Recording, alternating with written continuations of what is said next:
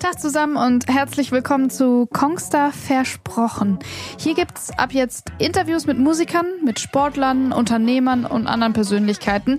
Eben mit Menschen, die den mobilen Lifestyle leben und ihn prägen.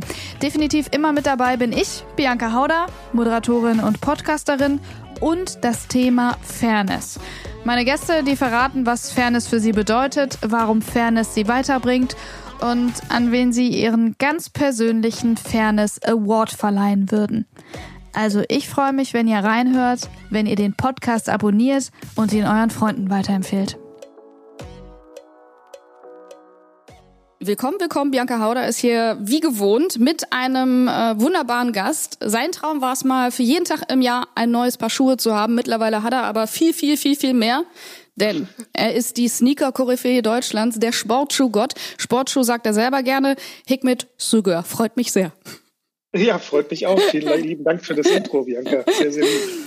Also wir treffen uns ja heute virtuell, muss man sagen. Du bist in Berlin, ich sitze in Köln, deshalb sehe ich auch nicht, welche Schuhe du an diesem Jahr, in diesem Jahr, an diesem Tag trägst. Ähm, ich trage gerade ähm, Hausschuhe von äh, Birkenstock. Nein, ähm, das hätte ich doch. gar nicht gedacht. ja, normalerweise bin ich sogar eher ein großer Fan von Barfuß. Äh, darf ich gar nicht sagen, schneide ich mir wahrscheinlich ins eigene Fleisch, aber ähm, ich bin großer Fan von, von Barfuß. Warum du bist doch auch der, der Schlappengott und deswegen habe ich ja, heute genau. gedacht, weißt du, ich hole mir aus meinem äh, Sneakerregal, ich habe äh, die weißen äh, Adidas äh, Schlappen an mit den schwarzen Streifen, also nichts Besonderes, aber ich dachte, die Adiletten. Ja, für dich, für dich. Ah, das ist lieb, das ist super, toll. Ja, Adiletten, Adiletten sind echt auch äh, super äh, äh, angenehme Sachen. Bloß ich persönlich finde mittlerweile so, ähm, dass die Birkenstocks gefallen mir irgendwie besser. Ich liebe sie auch. Also äh, ist es denn so, dass du äh, die ähm, Schuhe viel wechselst in der Woche oder bleibst du einfach bei einem Sneaker und sagst, nee, zieh ich durch, mag ich gerade gerne? Ähm, also ich habe sehr, sehr viele Schuhe und ähm, ich bin aber auch ein großer Fan von, wenn mir ein Schuh gefällt und der mir gerade gemütlich ist. Ich, ich denke, das ist wahrscheinlich so meine bequemliche Art. Ähm, wenn, wenn der Schuh dann rumliegt, nehme ich mir den einfach und trage den dann auch mal eine Woche oder zwei Wochen äh, nonstop. Das ist halt äh, ja einfach dem geschuldet, dass, dass es halt einfach schnell geht morgens. Ja, und man hat ja auch irgendwie Lieblingsschuhe, ne? So ist es, genau. Die, die habe ich. Ähm, ist natürlich schwer bei so vielen Schuhen Lieblings. Ich bin, glaube ich, mehr so der Phasenschuhträger, wenn man das so sagen kann. Ich habe eine Zeit lang einen Lieblingsschuh und dann wird er irgendwann ad acta gelegt. Ähm, Kenne ich aber. Eigentlich schade. Ähm, das Lustige ist, irgendwann sieht man den wieder und dann hat man halt ganz viele Erinnerungen. Ich das stimmt. Das so, so, romantisch. Eigentlich ist es nur ein Produkt, aber da ist so viel, viel, viel, viel mehr dahinter als nur ein Produkt. Aber ja. Oder man holt ihn wieder raus und denkt äh, irgendwann, ey, warum habe ich den so lange nicht getragen? Ja, das ist wohl wahr, ja. In welcher Phase bist du denn gerade, äh, sneakermäßig? Was ist der Lieblingsschuh? Oder der, also, der gerade irgendwie am Start ist bei dir? Ähm, ja, das ist jetzt eine sehr gute Frage. Also zurzeit habe ich jetzt gerade wieder, ich habe einen Adidas-Schuh rausgeholt. Es ist ein mhm. Ultra Boost, den habe ich mhm. äh, selber gemacht mit Adidas zusammen. Mhm. Und ähm, den trage ich äh, sehr, sehr gerne zurzeit. Aber das Gute ist, ähm, ich bin zu faul zum Schnüren und der ist ähm, recht flexibel vom, vom Obermaterial und dann kann ich einfach mhm. nur reinschlüpfen und äh, los geht's. Und welcher war dein äh, allererster Sneaker, an den du dich erinnern kannst? Weil ich habe drüber nachgedacht, mal abgesehen jetzt von den LA, LA Gear-Schuhen, die mir meine Mama gekauft hat, war es dann mit 14 Adidas Superstar, aber ohne diese Gummikappe, komplett aus weißem Leder mit drei unterschiedlich farbigen Streifen. Ich glaube, das war irgendwie so orange, dunkelblau, gelb. Und natürlich in den 90ern Fat Laces in dunkelblau. ähm, also mein erster Schuh war, ähm, ich komme ja aus einer Zeit, wo wir ähm, ja, da war es normal gewesen, dass man die, die äh, Schuhe vom, vom Bruder getragen hat oder vom, vom mhm. Geschwister, Geschwistern getragen hat. Und äh, ich kann mich noch erinnern, das war ein äh, Nike-Schuh, der Internationalist hieß. Ähm, ah, ja. so ein mhm. blauer Schuh mit einem gelben Swoosh. Und ähm, das war halt, ähm, ich hätte gerne natürlich dann meine eigenen gehabt, aber ja, das, das war halt damals üblich, dass man in den äh, Schuhen des äh, älteren Geschwisterkindes dann sozusagen durch, ja. durchs Leben geschritten ist. Bewusst da war man auch ein bisschen stolz, oder? Also auch stolz, ja, dass man sowas gesagt, hatte. Ich, nee, ich fand das nicht so cool. Ich wollte natürlich, also ähm, gut, wir sind jetzt auch nicht im Überfluss aufgewachsen. Vielleicht liegt das daran. Ich meine, heute ähm, Ich glaube, viele jammern zwar, aber eigentlich leben wir äh, mehr als äh, mehr denn je im, im Überfluss. Und äh, zu der damaligen Zeit hätte ich schon gerne ja meine eigenen Sachen gehabt. Ähm, ja, also mir hat es an nichts gefehlt. Also gerade aber so bei Sachen wie Schuhen wurde halt nicht viel drauf geachtet. Mhm. Das war halt vollkommen normal gewesen, wie auch Klamotten, wenn man rausgewachsen hat, äh, ist. Also eigentlich hat früher die, die Gesellschaft vieles richtig gemacht. Ich meine, es war ja nachhaltig ohne Ende gewesen. Da ja. wurde halt nicht sofort weggeschmissen, sondern da wurde halt repariert, da wurde ähm, weitergegeben und da wurden halt Dinge ähm, ja, da wurden Socken geflickt. Ich meine, das ist unvorstellbar heute. Ich meine, wer flickt denn heute noch Socken oder wer lässt mhm. denn seine Schuhe noch reparieren? Ich finde es verrückt, dass äh, mein alter Sneakerladen in äh, Remscheid im Bergischen Land verkauft mittlerweile tatsächlich äh, nur äh, Gebrauchtsneaker. Hat sich darauf spezialisiert, als gute, Super. gute ja. Gebrauchtsneaker oder halt auch wirklich die ganz abgeranzten, aber damit sich jeder Sneaker erlauben kann. Ja, das ist ja auch richtig so. Das ist ja auch, ähm, also wir sollten immer mehr natürlich lernen, weniger. Also das, ich, ich weiß, ich schneide mir immer wieder ins eigene Fleisch, aber ich, als Familienvater habe ich natürlich auch eine Verantwortung. Und ähm, also wir sollten anfangen, weniger kon zu konsumieren, bewusster konsumieren und natürlich dann auch äh, Produkte zu konsumieren, wo wir halt auch wissen, dass die ähm, haltbar sind, qualitativ mhm. gut gefertigt sind, fair gefertigt sind. Und ähm, eventuell halt auch dann wirklich ähm, weitergeben. Das ist ja, mhm. also das, was ich früher jetzt äh, nicht so cool fand. Ähm, man ja. darf auch nicht vergessen, wenn man in der Pubertät steckt, dann, dann ist man halt auch nicht gefestigt und, und mhm. möchte natürlich dann auch ähm, auf sich aufmerksam machen. Und wenn ja, man und halt das coole Zeug haben, was die anderen genau, so Freunde halt auch haben. Was die anderen ja. vielleicht haben, so ist es, genau. Und wenn man dann gerade in, in, in, so einem Alter, wenn man halt gerade heranwachsend ist, dann, dann vergleicht man sich ja leider auch mhm. und äh, versucht natürlich dann äh, ja, zumindest genauso dazustehen, wenn nicht besser dazustehen als andere. Schon traurig eigentlich, dass man äh, seine, seine Persönlichkeit über äh, Äußerliches definiert hat. Aber na gut, so, so war so das. Ist halt. es halt, Unsicherheiten, ja. genau, Unsicherheiten. Ich meine, davon leben die ganzen großen Marken, aber auch ja. die kleinen Marken ähm, mit der Unsicherheit des äh, Konsumenten. Wir kommen nachher noch zur nachhaltigen Mode. Wir müssen aber erstmal ein bisschen hier äh, deine ja, Laufbahn nochmal äh, rein, zur, äh, weil bei dir ist es ja wirklich, äh, dass es ziemlich früh angefangen hat. Deine Sneakerliebe ja. ist ja wirklich daraus erwachsen, dass du erstmal nach dem Sportunterricht keinen Bock hattest, die Dinger auszuziehen und dann einfach so nach Hause. Das war so Anfang der 80er. Ähm, wie, wie kam das denn an, als es noch keiner gemacht hat und du gesagt hast, ich bin jetzt einfach nur lazy und gehe so nach Hause? Es war ja nicht nur, also lazy äh, auf, auf jeden Fall, natürlich nach dem Sport. Ich meine, viele kennen das. Wir, wir hatten, ich glaube, das ist immer noch so, also bei meinen Kids ist das noch so, ähm, man musste ja für den Sportunterricht ein separates Paar Turnschuhe haben, ja. Ähm, ja. weil äh, da gab es ja auch noch, du musstest äh, bestimmte Sohlen haben, die non-marking waren, also die, die nicht auf dem halben Boden Spuren hinterlassen haben, deshalb durfte man keine dunklen Sohlen haben. Ja, das hatte äh, ich auch. Wenn man dunkle Sohlen hatte, dann musste da halt dieser äh, Begriff noch draufstehen, non-marking.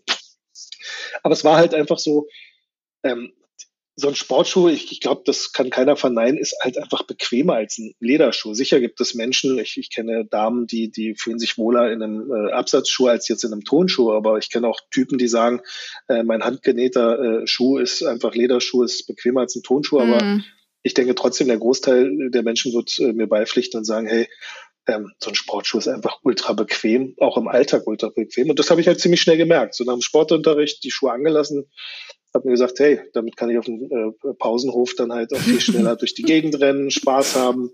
Warum soll ich denn jetzt da irgendwie so festes Schuhwerk tragen? Ja, Fanden meine Eltern nicht so cool, weil man irgendwann musste man sich ja dann die Schuhe ähm, ja wieder äh, erneuern lassen, weil für den Sportunterricht brauchte man ja dann nicht draußen getragene Schuhe. Ja, ist auch blöd, wenn man mit äh, äh, Hallenschuhen zum Beispiel, ich habe Tennis ja, genau. gespielt eine Zeit lang, dann draußen rumgelaufen ist und dann hast du die ganzen Hallenschuhe kaputt gemacht. Ja, genau.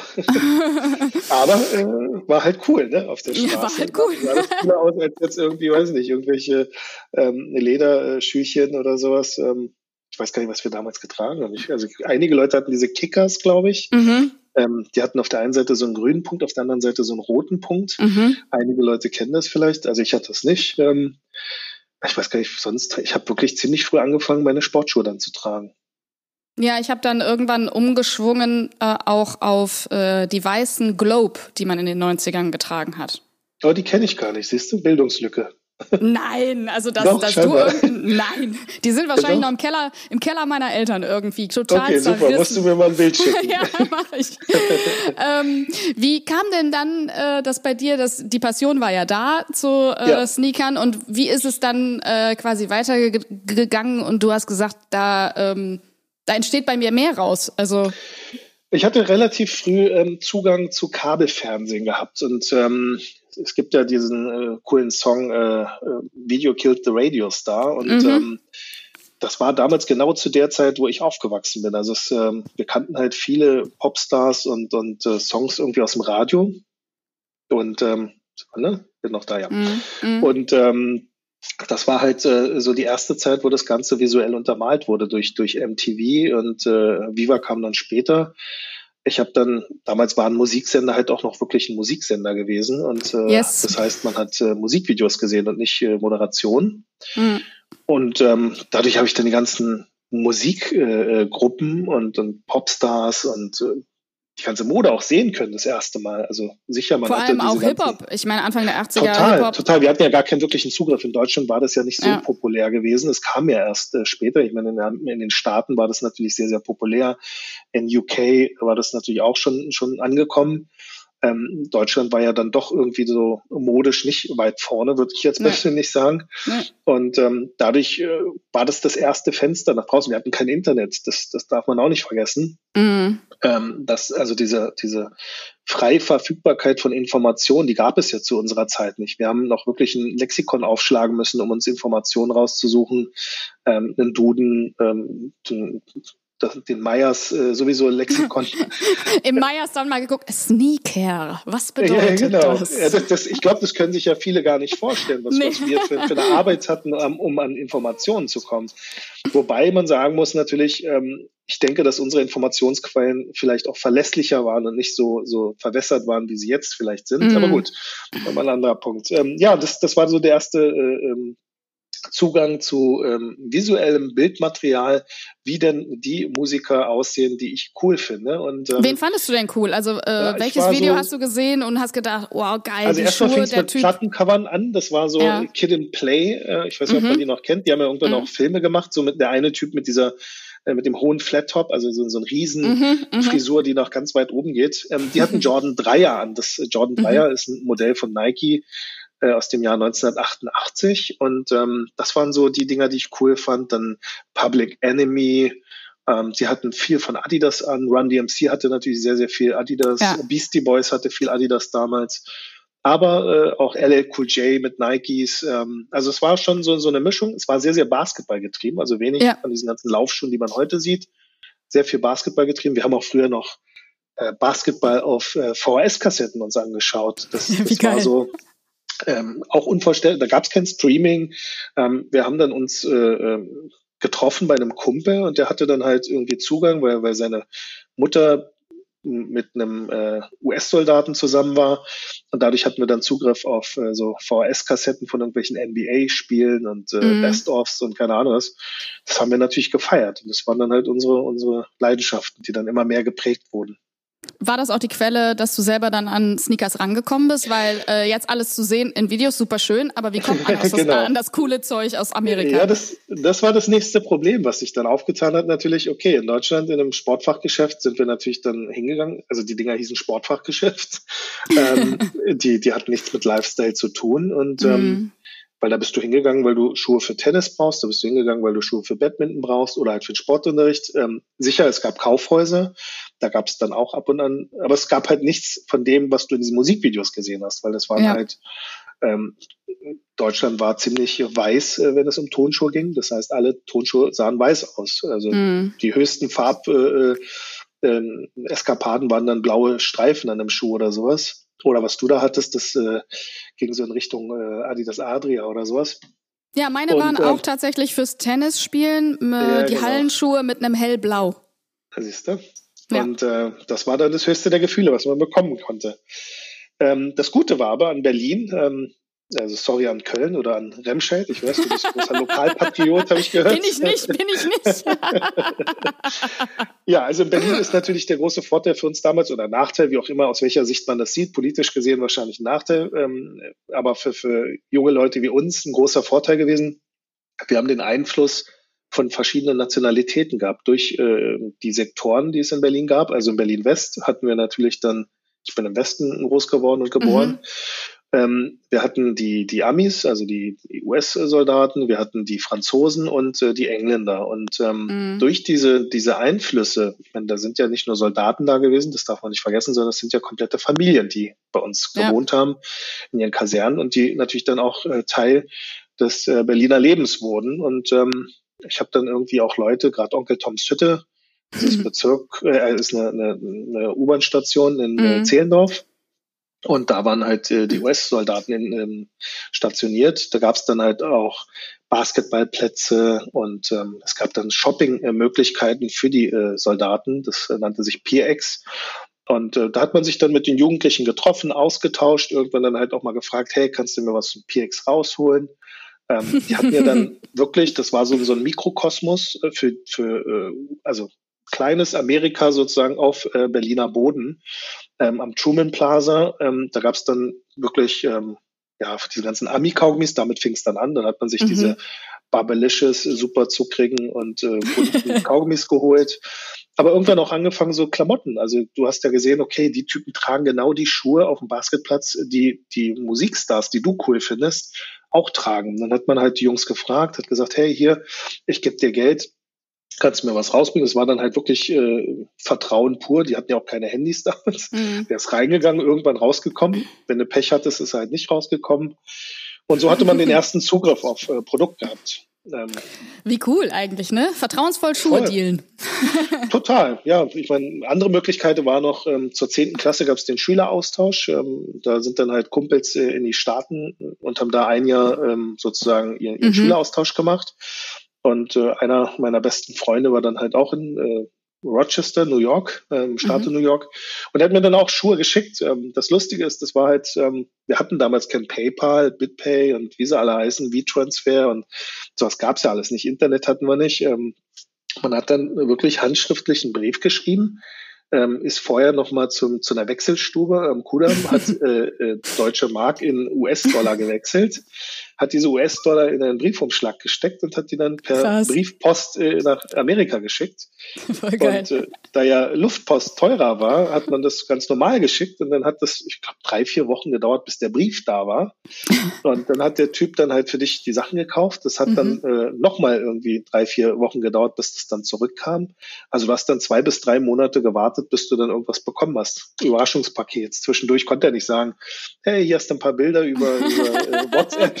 Das gab's ja nicht. Das, das, wie gesagt, heutzutage, ähm, das ist alles so easy geworden, so, so einfach. Ähm, das, das Faszinierende ist, also für mich persönlich ist so, Früher gab es ja regionale Produkte, also das, was ich ja sozusagen mhm. begehrenswert mhm. fand, weil ich es in Deutschland nicht bekommen habe, ist ja im Zuge der Globalisierung ähm, zu einem Einheitsbrei geworden. Das ist für mich so, ich vergleiche das immer mit, mit äh, McDonalds. Ich werde jetzt wahrscheinlich nie wieder irgendwelche Sponsoren kriegen oder sowas.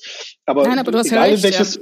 in, egal in welches Land du fährst, die Leute gehen zu einem McDonalds, weil sie halt dann wissen, okay, sie kriegen halt da die gewohnte ja. Qualität oder auch nicht Qualität. Und ähm, aber das ist doch genau das, was du ja eigentlich nicht möchtest. Du reist doch extra in ein anderes Land, um genau das ähm, die, die Geflogenheiten oder die, die kulinarischen Aspekte des Landes kennenzulernen. Und genauso Und du möchtest was entdecken, ja. Total, aber eigentlich ähm, habe ich das Gefühl, also persönlich, dass die Leute eigentlich nur dahin fahren, um es dann genauso zu haben, wie sie es bei sich zu Hause haben. Mhm. Und das ist total paradox. Und äh, genauso ist es halt mit der Mode, was ich persönlich echt schade finde. Also gerade bei Footwear, ist es so, es gibt so gut wie keine regionalen Colorways mehr oder ähm, auch Produkte mehr, sondern es wird halt eine globale Range gemacht und ähm, die gibt's dann halt überall. Und das ist für mhm. mich ähm, gerade so ähm, als, als Jäger, wenn man das so sagen darf, ähm, schon ziemlich schade, weil das ist alles äh, theoretisch ähm, einfach verfügbar. Dieser, dieser ganze Kaufprozess, dieses ganze Emotionale, das fällt ja komplett weg heutzutage. Ja, das stimmt, aber es war ja auch am Anfang bei dir ein bisschen anders, als du dann äh, eben den Zugriff hattest auf amerikanische Footwear und dann gesagt hast, ich nehme das mit äh, rüber nach Berlin und mach ja. da was mit. Also wann, ja. wann hast du denn entschieden, okay, ich stecke da jetzt so tief drin und ich habe Bock, das zu meinem Beruf zu machen? Ich habe ähm, ehrlich gesagt ähm, das, ja, das ist so schleichend passiert. Also viele Leute haben dann angefangen zu schauen, okay, was trägt denn der Hikmet? Am Anfang wurde ich oft belächelt äh, für, mhm. für Dinge, die ich getragen habe. Also du hattest eingangs den Superstar erwähnt. Ähm, ich habe den Superstar zu einer Zeit getragen, wo den halt noch nicht jeder verstanden hat. Ich meine, wenn man sich auch überlegt, das war ein Schuh mit einer Plastikkappe vorne, ja. was ja dann doch eher nach, äh, weiß ich nicht, Schutzmaßnahme oder nach einer Bowling-Schuh aussah. Und ähm, wenn du dann halt der Zeit voraus warst, war das natürlich für viele Leute so, guck mal, was trägt denn der? Der sieht ja bescheuert aus oder sowas. Aber danach fing es an, okay, nachdem sie gesehen haben, nach zwei Jahren hatten dann alle diese Schuhe an, die sie vorher belächelt haben. Mhm. Und ähm, dann haben sie gemerkt, okay, der Typ hat vielleicht doch irgendwie was auf dem Kasten. Der, der scheint anscheinend ähm, modisch, zumindest bei Footwear. Ähm, Seiner der, Zeit der voraus, Zeit, ja. Ja, genau, der Zeit voraus zu sein. Und dann fing es an, halt, ich habe dann halt bestimmte Markenlabels getragen.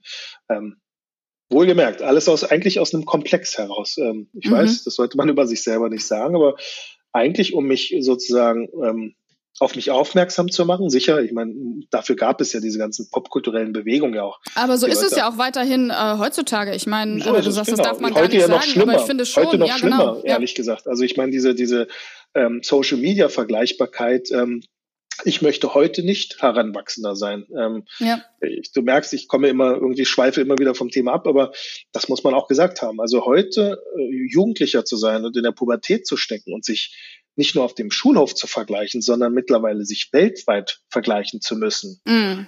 Das ist schon echt hart. Also ich kann jedem ähm, jungen Menschen da draußen einfach nur, also jetzt mit 47 äh, kann ich jedem jungen Menschen da draußen nur sagen, ähm, ich bin jetzt mal umgangssprachlich, scheiß drauf, was, was andere Leute denken, sagen und tragen oder sonst irgendwas ähm, das ist alles unwichtig. Also mhm. guck einfach und äh, mach dein eigenes Ding, geh deinen eigenen Weg und lass dich nicht von links und rechts zu sehr beeinflussen. Ja, es ist gut, ab und an mal zu schauen, wo, wo man steht, aber es ist ähm, fürs Leben nicht notwendig. So, jetzt da wollte ich eigentlich recht. sagen, wie ich zu du ganzen Sneaker. Sneaker du wolltest eigentlich sagen, äh, wie äh, genau wie die Sneaker aus Amerika dann zu dir gekommen sind im Grunde genommen und äh, als du den Laden dann aufgemacht hast, ähm, ja. an welche also erste Welle wenn ja, du dich eigentlich erinnerst. Ja, ich habe äh, angefangen halt erstmal privat sozusagen. Also die Leute haben dann zum Beispiel diese Superstars, die ich vorher getragen habe, ähm, vorher belächelt und irgendwann wollten sie dann mir die von der Straße weg wegkaufen. Heißt, ich habe einfach Angebote bekommen für Sachen, die ich schon getragen hatte, wo die Leute mhm. gesagt haben, hey, willst du mir den nicht verkaufen? Und am Ende habe ich dann mehr Geld rausbekommen als das, was ich damals ausgegeben hatte. Und das war so so der Aha-Effekt für mich, wo ich gemerkt habe, oh, okay, das heißt Angebot und Nachfrage. Ähm, das waren so die ersten wirtschaftlichen äh, Begegnungen, die ich äh, bekommen habe. Ich habe äh, trotzdem mein Abi gemacht, habe ähm, angefangen zu studieren, habe ähm, angefangen mit Informatik, war dann nicht so spannend, habe dann irgendwann gewechselt zu BWL, war leider auch nicht so spannend. habe mich während meines Studiums dann ähm, selbstständig gemacht. Ich habe viel gejobbt, also ich habe von Marktforschung bis Eisverkaufen bis äh, ähm, in einem äh, Tonschuhladen gearbeitet bei einem Kumpel und der hatte dann irgendwann gesagt, pass auf, ich mache jetzt einen Laden in Mitte auf, willst du da mitmachen? Mhm. Dann haben wir zusammen diesen Laden aufgemacht ähm, mit alten Schuhen, so aus den 60ern, 70ern, also so wirklich Vintage-Sachen. Ähm, hat leider 0,0 funktioniert. Also das, das Ach, krass, haben die Leute, wieso nicht? Das haben die Leute in Deutschland nicht verstanden. Für die war das Second Hand. Also es war Vielleicht war das zu früh, ne? Ja, wahrscheinlich. Oder die, die, ja genau. Heute würde sowas funktionieren, aber damals mhm. war das so, in Japan hätten sie sich die Finger danach geleckt, in, in UK, in London, da sind die abgegangen auf so, so alte Vintage-Sachen. Aber in Deutschland, da kamen bei uns nur Agenturen vorbei, die für, für zum Beispiel Adidas, Heberlein und Mauer, da kamen Leute von Heberlein und Mauer vorbei, haben bei mir oder bei uns dann irgendeinen Schuh gekauft und haben den anscheinend dann an äh, Adi zur Produktion weitergegeben. Der Schuh war damals made in West Germany. Mhm. Danach kam er made in China äh, um die Ecke raus äh, im Adidas Store in der Münzstraße und die Leute haben das mhm. Ding für 200 Euro gekauft, aber unseren Schuh äh, für 100 und keine Ahnung was haben sie nicht gekauft, weil er für die äh, Krass. Dreckig war. okay, du hast dann irgendwann der Jahre alt ist, der der ist halt irgendwann natürlich nicht mehr so so frisch. Ich meine, es ist wie beim Menschen. Ja, ja. Also ich sehe mit 47 auch nicht mehr so aus, wie ich mal ausgesehen habe. Du hast aber dann irgendwann auch äh, frische Schuhe verkauft, nämlich als du die Solebox ja. aufgemacht hast, ähm, genau. als einer der ersten Sneakerläden in Deutschland. Hast du ja. dann später, viel, viel später verkauft an Snipes und jetzt hast du deine eigene Schuhmarke. Ich meine, das ist eine logische Folge eigentlich. Ähm, und es ist auch eigentlich, kann man sagen, du hast da ein Erfolgsrezept, oder nicht? Na, das Rezept hätte ich nie wirklich gehabt, ehrlich gesagt. Ich habe, glaube ich, einfach nur gemacht. Ähm, ich habe mir nicht doing. zu viel in den Kopf gemacht. Ja, ich, ich glaube, ganz wichtig ist, dass man sich nicht zu viel, ähm, also ich bin ein totaler Kopfmensch. Das ist das Paradoxe bei mir selber. Eigentlich äh, überlege ich mir jeden Schritt, den ich mache, aber also den Laden habe ich eigentlich mehr so blauäugig äh, aufgemacht. Also ich habe den dann mit meinem Bruder aufgemacht. Ähm, mit meinem älteren Bruder haben wir dann den Laden aufgemacht, direkt mit den Firmen zusammengearbeitet. Das heißt, wir haben nicht mehr Sachen importiert, wir haben auch keine alten Sachen gekauft, sondern wir haben äh, die, die neuesten, aktuellsten Sachen bekommen, guten Zugriff gehabt auf Produkt, auch mit großen Firmen zusammengearbeitet. Also es gibt eigentlich kaum eine Marke, mit der ich noch nicht zusammengearbeitet habe. Und ähm, das hat halt super funktioniert. Irgendwann dann äh, nach äh, 15 Jahren, 16 Jahren an Snipes, äh, die kurz davor, ich glaube ein, zwei Jahre vorher von Deichmann gekauft wurden. Snipes mhm. hatte uns dann gekauft.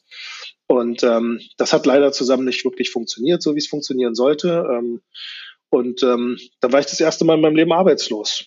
Ich saß dann da und ähm, hatte dann mit, ähm, ja, vor, was war das, vor vier Jahren, 2000, Ende 2015 war ich das erste Mal in meinem Leben arbeitslos, bin zum Arbeitsamt gegangen.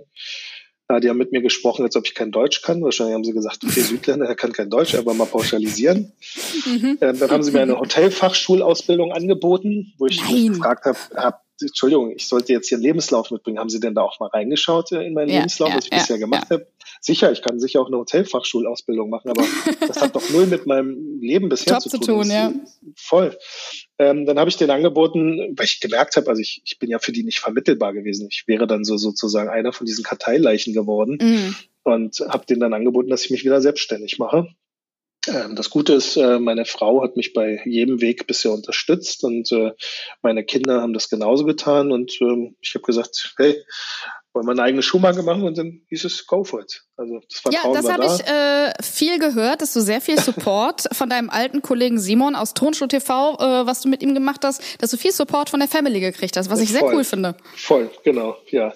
Also Gruß nochmal auch an Simon, das war ein äh, Tonschuh-Format oder ein ja, Videoformat auf YouTube, also falls die Leute sich das nochmal anschauen wollen auf YouTube, äh, Tonschuh TV. Ähm, ja, das, das, also Familie auf jeden Fall ist unheimlich wichtig. Ich glaube, dass ähm, also Familie muss nicht immer heißen, dass man Kind und Kegel hat. Familie muss auch nicht heißen, dass man äh, eine Ehefrau hat. Also ich glaube, so offen sollten wir sein. Egal wie, wie diese Partnerschaft zu Hause ausschaut, ähm, zumindest oder der Freundeskreis. Also es ist unheimlich wichtig, zumindest das Umfeld, was man um sich herum hat, ähm, dass die einem diesen, diesen Halt geben und auch ähm, die, diese Rückendeckung einem bieten, dass man sich halt auch ähm, nochmal sozusagen wohlfühlt zu wissen, dass es auch okay, dass man scheitern könnte. Ich glaube, mhm. das ist das große Risiko, was viele Menschen mit sich tragen und Angst davor haben, etwas Neues zu probieren, weil sie Angst vor dem Versagen haben. Mhm. Ähm, ich, wir haben jetzt einen kleinen Jungen wiederbekommen, der ist jetzt ein Jahr alt. Also ein Kind fällt hin und ein Kind lernt dadurch durchs Hinfallen wieder aufzustehen. Und das ist unheimlich wichtig, dass man diesen Prozess nicht stört. Ähm, Ganz wichtig, ich habe in meinem Leben, bin ich sehr, sehr oft hingefallen und habe äh, oft lernen müssen, wieder aufzustehen. Viele Menschen sehen leider immer nur das Endergebnis. Und ja, äh, ich glaube, das ist unheimlich wichtig, dass, dass man den Menschen immer wieder zeigt, viele erfolgreiche Menschen da draußen, ich zähle mich jetzt nicht zu den äh, Erfolgreichen, um jetzt nicht Eigenlob, aber viele da draußen erzählen nun mal leider nicht die Geschichte, Dankeschön, die Geschichte, dass das ähm, um ein Ergebnis zu erzielen, musst du viel riskieren. Du musst halt auch viel dafür tun. Das, es wird nichts geschenkt im Leben. Sicher, so, so ein Format wie Deutschland sucht den Superstar, da kriegst du vielleicht was geschenkt. Aber in der Regel ein Musiker, der den ganzen Weg gehen musste, der jetzt bekannt ist, ein, weiß ich nicht, Herbert Grönemeyer oder ein Ude, mhm. auch die haben viel Scheiße fressen müssen in ihrem Leben. Und die sind äh, da, wo sie sind, weil sie dafür hart gearbeitet haben und viel dafür getan haben. Sicher spielen auch viele günstige Faktoren mit ein. Bei mir war es zum Beispiel, ich habe das Richtige zur richtigen Zeit gemacht. Das heißt, ich hatte keinen Wettbewerb. Ich würde heute niemals nochmal einen Sneaker-Store aufmachen äh, aus, aus eigenen Gründen. Ähm, ich habe äh, zu einer Zeit das Ganze gemacht, wo, wo dieses Thema nicht gehypt war. Ich, ich bin mm. der Grund, warum es vielleicht gehypt wurde jetzt. Aber ich bin zu einer Zeit sozusagen mit meinem Projekt an den Start gegangen, wo es ähm, kaum jemand gab, der das gemacht hat. Jetzt ist es ja auch so, äh, was du gerade sagst mit hinfallen und wieder aufstehen etc. Ja. Es ist ja auch nicht einfach, äh, eine eigene Marke zu gründen und dann aber auch noch ein eigenes Schuhlabel, wo dir so viele Marken äh, ähm, so viel Perfektion vorleben. Jetzt vielleicht nicht in. Sachen Nachhaltigkeit, sondern deine Marke, Sonra, steht ja für handgefertigte Styles. Sie sind umweltfreundlich in Deutschland hergestellt. Wie ja. schwer war das, das halt hinzukriegen? Weil du hattest ja einen Anspruch. Ja, eigentlich ist, ähm, ich, ich, ich weiß, das hört sich immer so doof an, wenn ich das sage, aber eigentlich ist ja nichts schwer im Leben. Das, das, ich glaube, das, das größte schwierige Problem, was, was viele äh, mit sich tragen, ist, dass sie erstmals schaffen, sich gegen dieses gesellschaftliche Festgesetzte zu wehren. Ich mhm. habe es einfach gemacht. Ähm, wobei natürlich, ich habe viel Geld in die Hand genommen. Hätte ich das Spielgeld nicht gehabt, ähm, weiß ich nicht, ob ich das hätte machen können. Ja, ja, und wenn man auf verkauft. Nachhaltigkeit geht, dann ähm, muss man ja, ja, auch wirklich die Zeit sich nehmen, die richtigen Materialien zu finden. Und das hast du ja gemacht, weil du aus Überzeugung das machen wolltest. Genau, ich hatte natürlich viel Erfahrung schon gehabt. Ich wusste ja, was äh, gut ist, was nicht gut ist. Ich weiß, was, was Schuhe normalerweise kosten, wenn ich die in Fernost herstellen lasse. Ähm, aber es hat ja auch Vor- und Nachteile alles. Also ganz wichtig, Fernost bedeutet ja nicht per se, dass es schlecht ist oder dass von der Qualität nicht gut ist. Dass das ähm, der Endkunde bestimmt, wie gut eine Qualität ist. Äh, viele ähm, da draußen wollen gute Qualität, sind aber nicht bereit dafür zu bezahlen. Und das, das, das geht nicht auf. Das ist ein, ähm, ja, ein gegensätzliches Thema. Also du kannst nicht erwarten, dass etwas ähm, super produziert wird, aber du bist nicht bereit, fair zu, dafür zu, zu, bezahlen. Also du brauchst mm. dich mhm. nicht wundern, wenn du für zwei Euro ein T-Shirt kaufst und dann äh, siehst du in den Medien, dass dann irgendwelche Kinder irgendwelche äh, äh Arbeit verrichten oder irgendwelche Chemieunfälle äh, passieren in irgendwelchen Bangladesch-Fabriken. Ähm, das, das, muss uns bewusst sein. Ich meine, dieses, dieses äh, schnelle und ähm, billige Konsumieren kann nicht gut gehen. Also auch beim, beim Essen, das ist, glaube ich, das einfachste und naheliegendste, was jeder nachvollziehen kann. Du kannst nicht erwarten, dass für ein Euro ein Kilo Fleisch äh, korrekt Gutes. Fleisch ist. Ja, ja. Das geht nicht. Das, das ist nicht möglich. Und genauso ist es halt auch bei Produkten. Ähm, für mich war es äh, wichtig gewesen. Ich habe, wie gesagt, als Familienvater eine Verantwortung. Also jeder Mensch hat diese Verantwortung über unsere Erde, aber als Familienvater bist du halt einfach noch emotionaler in dieser Geschichte dabei. Ich bin jetzt 47, ja. möge mir der liebe Gott ein langes Leben schenken, aber ähm, am Ende des Tages geht es um die nächsten Generationen. Wenn wir jetzt nicht egoistisch sind, müssen wir halt wirklich daran denken, dass, dass wir etwas hinterlassen. Und wir können halt keinen kein, äh, Misthaufen hinterlassen. Das geht nicht. Das ist nicht fair äh, der nächsten Generation gegenüber. Und äh, wenn ich jetzt schon was produziere, habe ich mir gedacht, okay, ich übertreibe nicht in der Produktion. Sicher, ich könnte mich jetzt dumm und dämlich verdienen, äh, mit dem Wissen jetzt, dass das Ganze funktioniert. Damals habe ich es natürlich auch mit dem Aspekt gemacht, ich mache es aus Vorsicht und produziere nicht zu viel. Ähm, die Schuhe dann halt in Deutschland zu produzieren, war für mich naheliegend aus dem Grunde, weil ähm, erstens die Sprachbarriere nicht gegeben ist. Ich meine, gut, ich kann gut Englisch, aber auch die Transportwege kurz sind. Und ich konnte mir sicher sein, ich, ich bin eine One-Man-Show, meine Frau äh, unterstützt mich natürlich und meine Kinder, aber am Ende des Tages stehe ich äh, mit meinem Namen dafür halt mhm. halt ein. Ähm, ich wusste, dass in Deutschland gibt es Gesetz äh, und, und Regeln, wie, wie jemand, ein Arbeitnehmer sozusagen bezahlt wird und behandelt wird. Und äh, äh, sicher gibt es da auch schwarze Schafe, aber ich glaube schon, dass wir in Deutschland äh, glücklich sein können, dass hier alles relativ fair abläuft in solchen Prozessen. Zumindest äh, gibt es Gesetzeslagen, die einen dann, wenn es mal nicht fair abläuft, ähm, dann helfen, äh, um, um sozusagen das Recht zu suchen. Mhm. Deshalb war es für mich wichtig, also deutsche Produktion, das hat auch super geklappt. Ich lasse in Münchweiler produzieren. Danke auch nochmal an alle, die äh, in der Fabrik dafür sorgen, dass die Schuhe äh, gut bei den Endkunden ankommen. Ähm, Materialien wähle ich auch. Ähm, ich habe angefangen, ganz am Anfang sogar ähm, Leder nur aus Deutschland, von deutschen Kühen. Also komplett übertrieben das eigentlich. wollte ich dich gerade fragen, weil ja. äh, Leder, Leder ist ja immer so eine Sache. Ne? Ähm, wo ja. beziehe ich das her? Möchte ich Leder nutzen? Wie wichtig ist mir Tierwohl? Ja. Ganz, schwierige Sache. Äh, schwierige ja. Kiste natürlich. Also ich, ich habe auch, also ich habe meinen Fleischkonsum unheimlich reduziert. Ähm, ich habe den Schritt noch nicht gemacht. Ich weiß, jemand, der vegan ist, ähm, der wird sagen, was für ein Arsch, der isst immer noch Fleisch.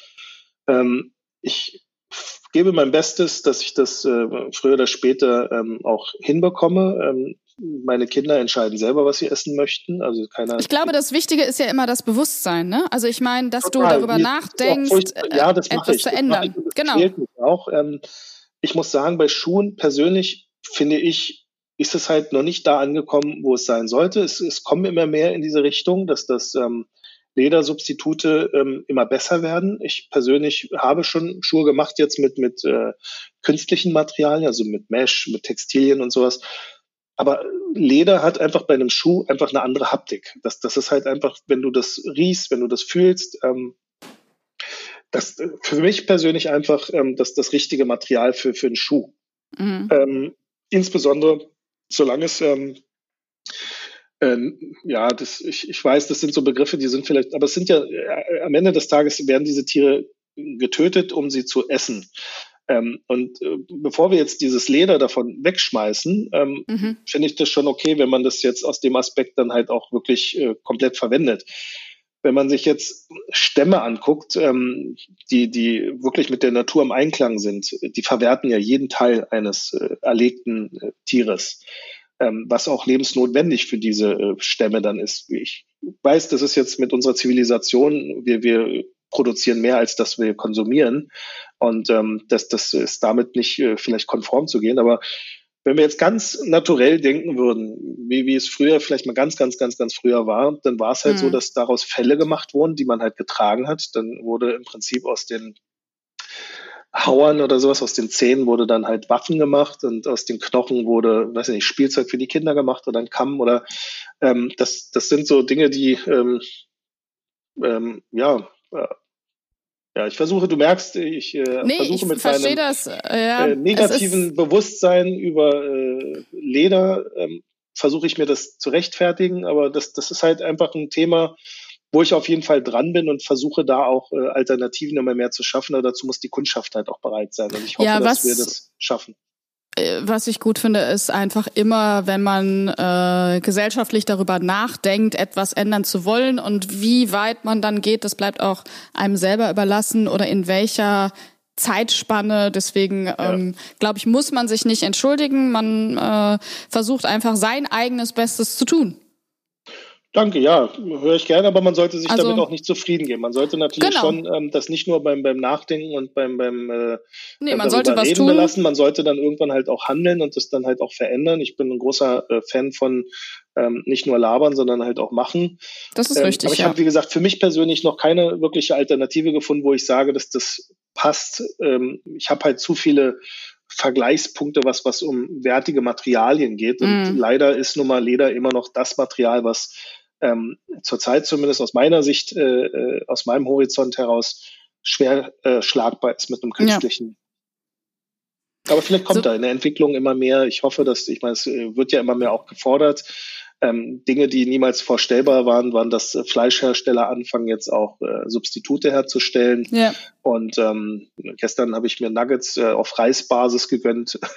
Nur als Beispiel. Also es ist so, ähm, dass sogar Soja jetzt mittlerweile dann halt auch nicht mehr so die äh, richtige Wahl ist. Ähm, das sind alles Prozesse und ich, ich hoffe, dass wir. Genau. Ähm, und solange man in einem Prozess bleibt und ist, genau. ist das, glaube ich, eine gute Sache. So ist es. Kein Stillstand, ähm, richtig. Mhm. Soweit ich gut informiert bin, führst du ja Sonra von zu Hause aus und dein Schuhlager ist auch gleichzeitig das Wohnzimmer. Wie äh, schwer fällt es dir denn, dich von Schuhen zu trennen? Also wenn jetzt gerade, ich stelle mir vor, du sitzt inmitten von sehr vielen Sneakern. Also, ähm, nee, ich sitze ähm, zum Glück nicht in Sneakern gerade drin. Ähm, also es, äh, die Anfangszeiten waren echt extrem gewesen. Also wir haben wirklich, ähm, wie du gesagt hast, das ist äh, bildlich für einige Leute vielleicht nicht vorstellbar, aber wir haben wirklich, unser Wohnzimmer war unser Schuhlager gleichzeitig. Ähm, die Garage, das Auto ist raus aus der Garage, dann wurde halt alles aus dem Wohnzimmer irgendwann in die Garage gepackt. Ähm, und ähm, also 400 Paar Schuhe oder knapp 400 Paar Schuhe im Wohnzimmer zu haben, in Schuhkartons, äh, da bleibt halt nicht mehr viel Wohnfläche und das mhm. kannst du dann halt auch nicht bringen. Also so verständnisvoll meine Familie ist, ähm, so schlecht habe ich mich trotzdem gefühlt. Ähm, irgendwann haben wir das dann in die Garage verbannt und ähm, das hat dann auch irgendwann die Kapazität gesprengt, weil die Nachbarn dann halt irgendwann natürlich dann auch irgendwie gucken, was macht der da? Ähm, ich habe mir jetzt seit äh, Anfang des Jahres habe ich ein Büro mir äh, geleistet. Wow. Macht es jetzt, ja, total. ähm, das ist auch schön, weil wenn man dadurch halt auch ähm, vielleicht, also ich mache, arbeite immer noch von zu Hause den Großteil, also ich äh, denke 90 Prozent mache ich immer noch von zu Hause, aber ähm, ist es gut, ähm, Arbeit und ähm, Familie oder Privates ein bisschen zu trennen. Das, das ist auch wieder ein Prozess bei mir selber. Ich habe früher selbst am Essenstisch mit einem Handy und mit einem äh, Laptop gesessen und irgendwann merkst du, dass das halt nicht in Ordnung ist. Ähm, das das mhm. kann nicht sein, dass deine Kinder sehen, wie du die ganze Zeit auf so eine Mattscheibe starrst. Ich meine, du musst ja als Beispiel vorangehen. Also genauso wie wenn Weißt du, wenn du rauchst, äh, kannst du nicht deinen Kindern sagen, du sollst nicht rauchen. Wenn du trinkst, kannst du den Kindern nicht sagen, du sollst keinen Alkohol konsumieren. Das mhm. ist meine Denke. Das heißt, du musst mit gutem Beispiel vorangehen. Wenn du kein Handy in der Hand hast, dann kannst du auch dem Kind mal sagen, hey, das ist nicht in Ordnung, dass du jetzt hier mit dem Handy rumsitzt. Äh, ja. Wenn du aber das Handy selber in der Hand hast, ich glaube, das ist ein bisschen schwer, dann das Argument zu finden, zu sagen, hey, meine Arbeit ist wichtiger als deine Arbeit. Ähm, das, deshalb ähm, versuche ich das immer mehr zu trennen, versuche ähm, Büroarbeit wirklich im Büro zu lassen. Aber ich habe es noch nicht geschafft. Das macht nichts. Wir haben ja gerade äh, viel schon drüber gesprochen, dass Sneaker eben popkulturelles Gut sind, aber Sneaker yeah. können auch politisch sein. Mode kann politisch sein, Kulturkreise verbinden. Du setzt dich ja auch ein mit anderen Modemachern und Prominenten, beispielsweise für die Seenotrettung als Unterstützer yeah. für die Initiative Verantwortung tragen. Ähm, wie nutzt du da oder ihr die Stimme der Mode da für deinen Aktionismus? Ähm, also das äh, Sneaker-Thema ist ja ein recht unpolitisch Thema eigentlich. Also das, das Schöne daran ist wirklich, es verbindet Nationen, es verbindet Religionen, es verbindet ähm, Menschen unterschiedlichster Couleur. Ähm, das, das ist schon etwas, was wirklich so der, wenn, wenn ich jetzt äh, das Thema Sneaker an ein großes Unternehmen verkaufen soll, das ist der USP äh, von, von Sneakern aus meiner Sicht. Ähm, wir, wir, wir, also es gibt so viele Facebook-Gruppen, es gibt Instagram, es gibt Community. Und ich habe selten erlebt, dass, dass da irgendeine Streitigkeit entsteht, die normalerweise in einem gesellschaftlichen Zusammenkommen entstehen würde, weil wir das versuchen, immer relativ unpolitisch zu handeln. Mhm. Was aber auf der anderen Seite natürlich auch ein bisschen doof ist, weil das ja schon eine Unterdrückung von bestimmten hm, ja, Themen ist. Ähm, deshalb versuche ich meine Reichweite mittlerweile, also früher konnte ich das nicht, da hatte ich noch nicht die Möglichkeiten, jetzt habe ich eine Reichweite, jetzt habe ich eine Followerschaft und dann versuche ich schon den Leuten ähm, auch auf Missstände darauf hinzuweisen. Also selbst wenn ich mir ins eigene Fleisch schneide und äh, da, Entschuldigung, selbst wenn ich da ähm, bestimmte Themen anspreche, die, die mir nicht in die Karten spielen, aber ich glaube, dass das ist halt unheimlich wichtig, dass, dass man, wenn man diese Sprachrohrmöglichkeit hat und eine Reichweite hat, wie du sagst jetzt diese Sea-Watch-Geschichte, ich gucke mir dann, äh, Facebook ist ja schon irgendwie auf der einen Seite natürlich eine, eine schöne Erfindung, auf der anderen Seite ganz, ganz grausam. Also was, was die Leute sich herausnehmen, ähm, eigentlich ja im öffentlichen Raum, ähm, nur weil sie nicht auf der Straße sind, denken sie, sie sind halt anonym. Was da für Kommentare abgelassen werden. Sollen sie doch ersaufen? Sollen sie doch äh, wieder mm. zehn weniger? Es, es ist unglaublich. Also da, da also ich, ich weiß nicht, wie, wie man so empathielos sein kann, egal was der Beweggrund ist für einen Menschen, diese Reise auf sich zu nehmen. Selbst wenn es aus diesen, das, was äh, zumindest die Menschen den äh, Menschen unterstellen, aus niederen Beweggründen, äh, wie jetzt der, der Wohlstand wäre. Hey, selbst wenn der Beweggrund Wohlstand ist, ist es denn nötig, dass Menschen ersaufen müssen? Ist es nötig, dass Menschen ertrinken müssen, nur weil sie ähm, einen Weg auf sich nehmen, um das Elend hinter sich zu lassen, um in eine bessere Welt zu kommen. Ich meine, wer möchte das nicht? Ähm, ähm, meine Frau kommt aus den neuen Bundesländern, deshalb bitte nicht missverstehen. Ähm, nach der Wende ähm, hat doch auch nicht äh, die andere Seite, ich, sicher gab es auch, die Besties haben auch gemeckert, aber ähm, ich meine, das war doch nichts anderes. Das war ja auch im Prinzip äh, äh mhm. Flucht in, in, den Konsum, wenn man es so sieht. Und ich meine, ähm, jeder, der geflüchtet ist aus der DDR, der erschossen wurde, war einer zu viel, der erschossen wurde. Und genauso ist es, jeder, der irgendwie auf äh, einem nicht ähm, legalen Weg hierher kommen möchte, weil er irgendwie aus politischer Verfolgung oder aus irgendwelchen Kriegsgebieten oder aus wirtschaftlichen Interessen. Warum muss das mhm. denn sein? Dann, dann muss man dafür sorgen, dass es legale Routen gibt, die kontrolliert werden. Ich, ich bin auch kein Freund davon, unkontrollierten äh, Zufluchtsströme zu haben, aber in so einer Notsituation, wenn irgendwo ein Krieg ausbricht, dann ist es doch unsere humanitäre Pflicht, dafür zu sorgen, dass äh, Menschen egal woher sie kommen, egal welche Religion sie zu haben, ähm, dass, dass man sie beschützt. Also es muss doch kein Mensch auf diesem Planeten sterben. Insbesondere, wo es uns, ehrlich gesagt, sehr gut geht. Also wir können da hast ja du recht. Meckern. Und das ist ein Thema, äh, in das man du sich sagst, natürlich recht, jetzt weitere. Ich glaube, es gibt viele Menschen, die werden sagen, der hat nicht recht. Das, das ist ja, ja das, und das ist ja traurig. Also das ist ja traurig, total. aber das ist natürlich ein Thema, wo man sich halt jetzt äh, weitere Stunden reinfuchsen ja, kann. Ja, total, total. Äh, demnach. aber ich ähm, versuche mein Sprachrohr sozusagen auch dafür zu nutzen, gut. um gerade jungen Leuten, die die versuchen vielleicht ähm, ähm, also ich, wir waren in der Schule, waren wir relativ politisch äh, äh motiviert und waren halt auch ähm, zu unserer Zeit äh, politisch haben wir uns schon fortgebildet. Ich, ich unterstelle jetzt, wobei ich, ich muss sagen, durch, durch äh, äh, ähm, die liebe äh, Greta äh, ist es schon so äh, wieder so, so ein, ja, kann man sehen, wie man will. Viele Leute haben das auch wieder. Äh, ich fand es das toll, dass junge Leute wieder angefangen haben, politisch motiviert zu sein und bestimmte Interessen durchzusetzen oder durchzusetzen wollen. Und mhm. das fand ich toll. Das, das war zu unserer Zeit. Wir sind auf Demos gegangen. Wir haben früher auch äh, unsere politischen Interessen ähm, versucht zu vertreten. Wir haben auch in der Schule oder in der Klasse unseren Mund aufgemacht und gesagt, wenn uns was nicht gefallen hat oder wenn uns etwas gestört hat. Und ich, ich hoffe, dass ich durch so eine Aktionen, ähm, das ist halt ein kleiner Rahmen, den ich machen kann. Ich mache mit äh, One Warm Winter, äh, gibt es ja noch die Aktion Shoes Some Love. Shoes Some Love, äh, genau. Dass wir Schuhe sammeln für, für Obdachlose, Bedürftige, ähm, oder halt auch Geld äh, zusammensuchen für, für Caritas Arztmobil. Ich meine, die Wintersaison steht vor der Tür. Wir haben mhm. alle Schuhe. Ich habe ganz viele Schuhe für, für mehr als äh, äh, oder fast zwei Jahre jeden Tag Schuhe zu tragen.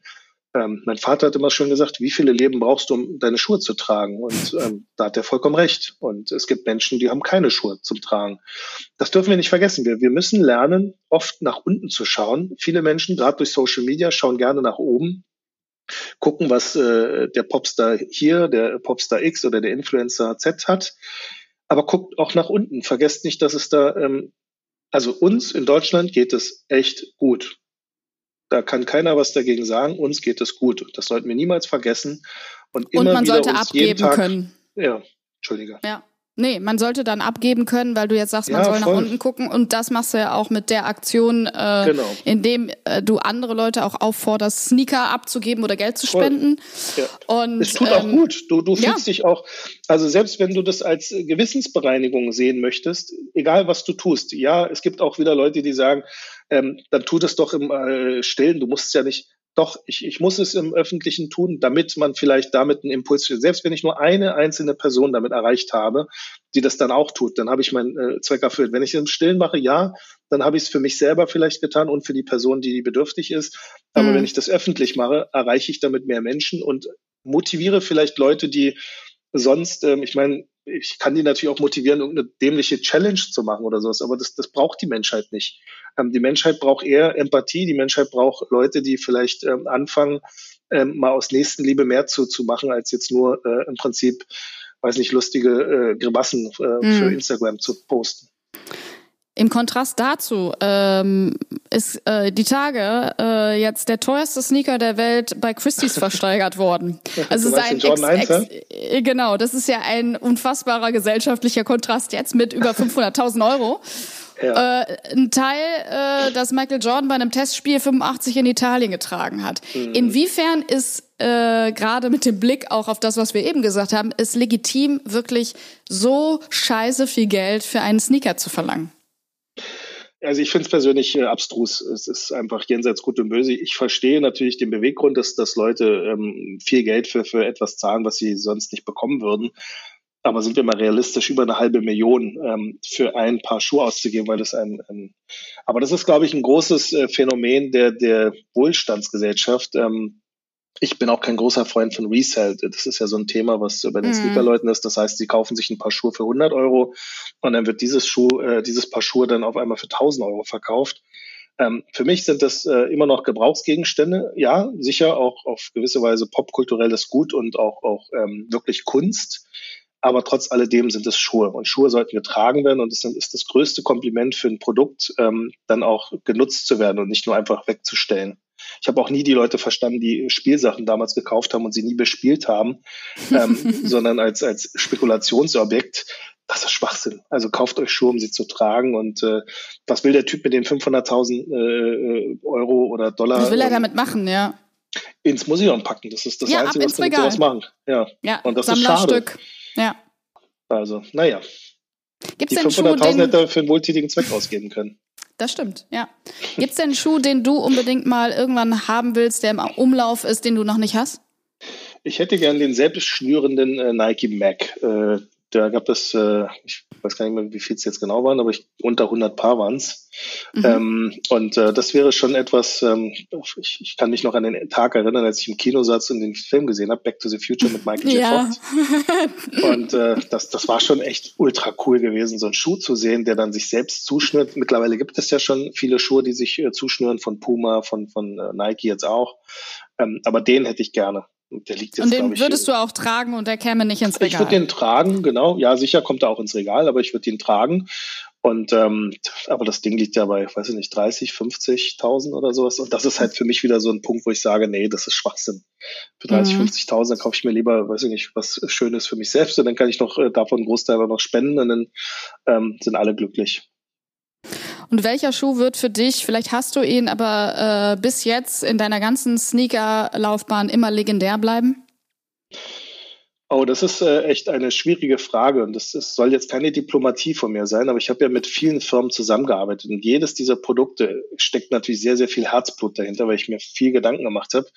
Aber wenn ich das jetzt so in Dagobert Dux äh, machen würde, wie den Goldtaler oder sowas, den er da hat, äh, mhm. dann war es mein erster New Balance Schuh, den ich gemacht habe. Ich habe New Balance okay. eine Kollaboration in 2005 gemacht, das ist jetzt so über 15 Jahre her. Dann wäre das sozusagen der Grundstein sozusagen für alles, was äh, weiter daran folgte. Dann, mhm. Also das wäre sozusagen mein Glückstaler. Und wie immer äh, am Ende dieser Folge versprochen, ähm, müsstest du jetzt äh, vollen Herzens einen Fairness Award verleihen. An wen geht dieser Fairness Award? Oha. ähm, Siehst du, ich bin unvorbereitet. An meine Frau würde ich den vergeben, glaube ich. Ah. Ich würde ihn an meine Frau geben, nicht aus Diplomatie, sondern weil sie halt immer wieder halt dann auch ähm, die, ähm, sie ist ja im Prinzip eigentlich so so mein Rückgrat, wenn ich das so sagen darf. Das heißt, mhm. wenn ich Fragen habe, wenn ich äh, Probleme habe, dann war sie immer diejenige, diejenige, die oder ist sie diejenige, die das immer löst. Und das ist mehr als fair von ihr. das stimmt. Damit dann äh, liebe Grüße auch an deine Frau. Dankeschön. Das war versprochen, die vierte Ausgabe mit äh, Hikmet Zugör. Es war mir wirklich eine Freude. Ich bin gespannt, welche ja, Schuhe dir, du danke. als nächstes äh, uns kredenzt mit deiner Marke. Ja. Und ähm, wenn euch die Folge gefallen hat, hört doch gern mal in die anderen rein. Findet ihr alle in der Podcast-App eures Vertrauens. Macht's gut. Bis bald. Vielen lieben Dank. Tschüss.